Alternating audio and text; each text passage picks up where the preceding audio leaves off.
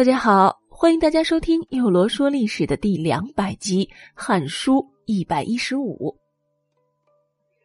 这王莽成为帝王后啊，便根据金柜上的预言，将上面提到过的应作为辅政大臣的一干人啊，都封爵授官了，将已经是太傅、左辅、骠骑将军的安阳侯王顺加任为太师，封为安心公。将大司徒旧德侯平晏封为太傅旧新公，任刘歆为国师，嘉兴公；广汉郡桐梓县的哀章为国将，美兴公。这便是四辅臣，他们的级别啊，皆为上公。又以太保后丞城阳侯甄邯为大司马，成新公。丕晋侯王寻为大司徒，张兴公；步兵将军成都侯王毅为大司空，隆兴公。这三人便是三公。随后呢，又设置了四将，分别为广阳侯甄封为更始将军，广兴公；京兆的王兴为魏将军，奉兴公。成武侯孙建为立国将军，成行公；京兆的王胜为前将军，崇兴公。这四府加三公，再加上四将，合称为十一公。而这十一公呢，便是王莽新建的新市国级别最高的十一个大臣。那么这些人是不是都是王莽的心腹呢？依右罗来看啊。至少一开始并不是。为什么这么说呢？因为啊，其中这王兴呢，原本啊只是个城门的令史，而王胜呢就是个卖饼的。这两个人啊，可不是什么大隐隐于市的高人，而且对于王莽也没有什么特殊的恩德。按照《汉书》的记载，他们之所以会被提拔成为四将。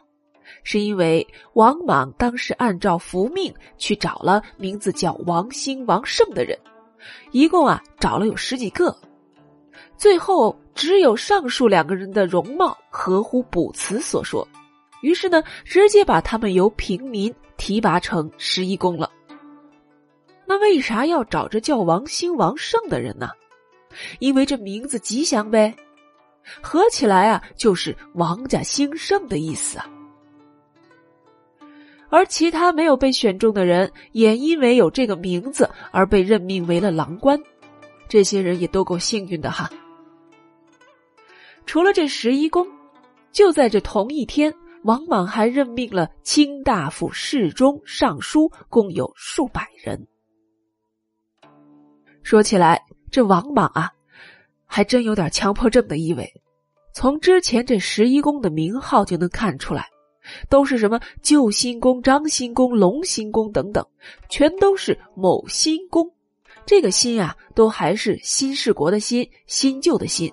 后来呢，王莽又将他们都改成了某新宫，这个“新”啊，就变成了心思的“心”，心里的“心”了。继而呢，又改成了某信宫，这个“信”就是信念的“信”了。这还不算啥。在官制改革上，王莽还非常的追求规则。他设了大司马司允、大司徒司职、大司空司若，这些地位啊都是孤卿。又将大司农改名为西河，后来啊又改名为大言。大理改为做事，太常改为世宗，大鸿胪改为典乐。少府改为共工，水衡都尉改为余宇，与三公司卿一起为九卿，分别隶属为三公。这每一卿呢，都设大夫三人，每一大夫又设元士三人，共二十七名大夫，八十一名元士，分别啊来承担京城官府的各种职责。又改光禄勋为司中。太仆为太尉，卫尉为太尉，执金吾为奋武，中尉为军政。新设了大坠官、掌管御用车辆、服装及各种用品。这些人的地位呢，都是上卿，号称六监。就连后宫，往往也都依照对称的规律进行了创意性的设计，设立了嫔、美御、和人三个等级，用以和朝廷的三公来对称。设嫔九人，和九卿来对称，又整了个美人二十七，玉人八十一。和朝廷的大夫、元士一一来对称，又给太子设计了师友各四人，四师分别就叫做师仪、傅成、阿福、宝福。这四友呢，分别叫做虚父、奔走、先后、御武。于是啊。这位新帝在朝廷领导着三公九卿、二十七大夫、八十一元士，共一百二十名重要的官员；而在后宫呢，也享用着三公九嫔、二十七美人、八十一御人，也是一百二十个美女。这种设计，这种讲究，估计也只有王莽这样的人才能想得出来呀。王莽除了把朝廷和后宫重新格式化了以外，还把看不顺眼的东西啊全都改造了一番。例如，他把长乐宫改为了长乐室。注意啊，以前这长乐宫的“长”啊是长短的“长”，长久的“长”，而这长乐市的“长”呢变成了经常的“长”。这未央宫啊也被改成了寿成市。这寿啊，就是延年益寿的寿。前殿呢，被改为了王禄堂，长安啊，也被更名为长安，把这长久的长呢，改变成了非常的长。随后啊，他为了显示自己有学问，哎，王莽还疯狂的改起了地名儿。开始的时候，王莽他一心想要恢复周制。所以他改的地名呢，也改的应经，啥意思呢？就是说啊，他这地名啊，都是按照经典书籍的指示来做的，都是呢有本可据的，可不是瞎改。比如说，他先把这交趾改名为胶州，这呀就是为了应《书经尧典》里的宅南郊的典故。然后呢，他又嫌凉州这名字不够有古意。于是啊，就改成了《尚书御贡》里曾经提到的古称雍州。如果说这样改还算是比较有道理，可是到了郡县两级，那可就不得了了。新世王莽时期，百分之八十的郡和将近一半的县都被改了名字。大家想想看啊，你一觉睡醒，哎，就发现全国一半的地名都被改了。这好多地方你听着都不知道是哪儿了，这可是何等的抓狂啊！何等的不习惯啊！而且呀，这有的地名改的真是叫人极其无语。比如说啊，他把南阳、荥阳等六个郡名字全改了。这南阳呢叫做前队，站队的队哈，前后的前。这河内郡呢改名叫后队。颍川就叫左队，弘农就叫右队，诸如此类，并称为豫州六队。这不知道的人还以为这是练兵来着呢。关键是啊，这些被改了的名字呢，也没有被废弃，而是给了别的郡县。哎，比如说这河东郡的名字啊，就给了之前叫安邑县的，而南阳这个名字呢，又给了叫宛县的，等等。所以啊，那真的是让人摸不着头脑了。就连在西汉，在河西走廊设立的张掖、武威、酒泉、敦煌四郡，也被王莽改了，而且也不知道是出于什么心理，他非要把这武威改名叫张掖。可是这四郡里原本就有张掖郡呢，那怎么办？王莽就给出了个解决方案，把这张掖。改了，改叫做设平，这意思就是设立平藩，抵御外敌的意思。嗨，这下张掖人和武威人的心情，咱可就不用提了，这莫名其妙就对调了。不过这酒泉人和敦煌人也不用高兴的太早，因为这两郡呀分别被改名为抚平和敦德了。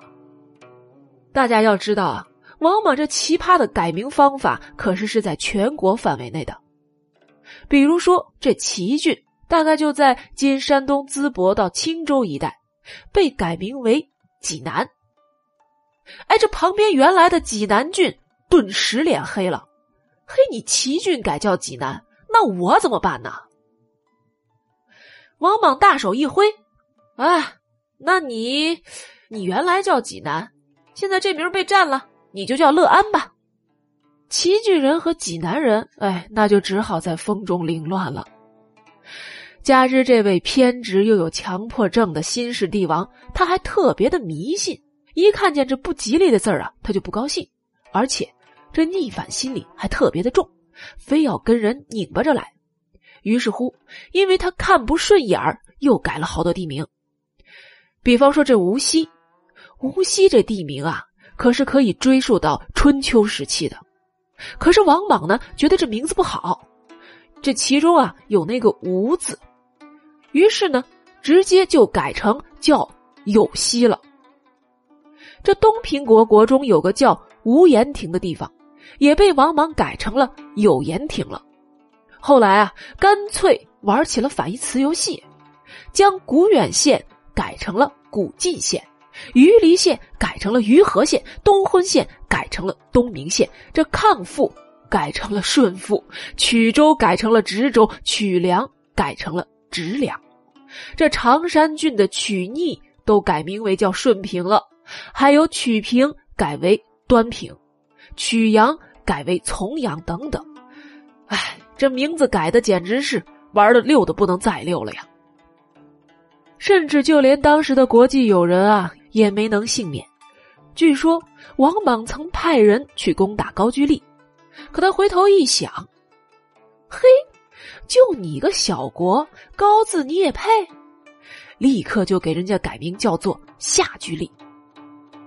这老对手匈奴单于也被他改成叫降奴单于了，大家想想，这匈奴单于心里啊，怎么是个滋味呢？哎，不过这个改法不仅让老百姓蒙圈了，后来连王莽自己都懵了。毕竟有的地方真的是被他玩坏了呀，一年之内数亿齐名，以至于新的公章啊，那都来不及刻。官府行文发布公告，都不得不在地名后面加括号，就是说啊，这原来是元汉朝的某某某某地方。连王莽自己发诏书，都不得不在旁边加注“故汉某某地”，否则啊，这没人能看得懂啊。哪怕是在这新世朝覆灭之后，都还有一个人呢，他是深受王莽的乱改地名之苦啊。而那个人就是咱史学家班固，这位史学家他是立下了壮志要修《汉书》，可是他写到地理志的时候，班固发现，他如果是要遵照着修史的原则，那么这地理严格、地名变化那是必须得写的呀。可这王莽这番莫名其妙的折腾，导致没写到一郡一县，这班固都得特别的注明，在新莽时期。他被改成了什么什么，这工作量可是平白增加了一倍还多呢。关键是这些改名吧，还真没什么意义，因为很快又全被改回来了。写了没用，不写呀又不行，导致这班固前后足足标注了八百多处地名。估计啊，他老人家对王莽心里也是恨得牙痒痒了。好了。幼罗说历史的第两百集呢，就到这里。欢迎明日继续收听第两百零一集。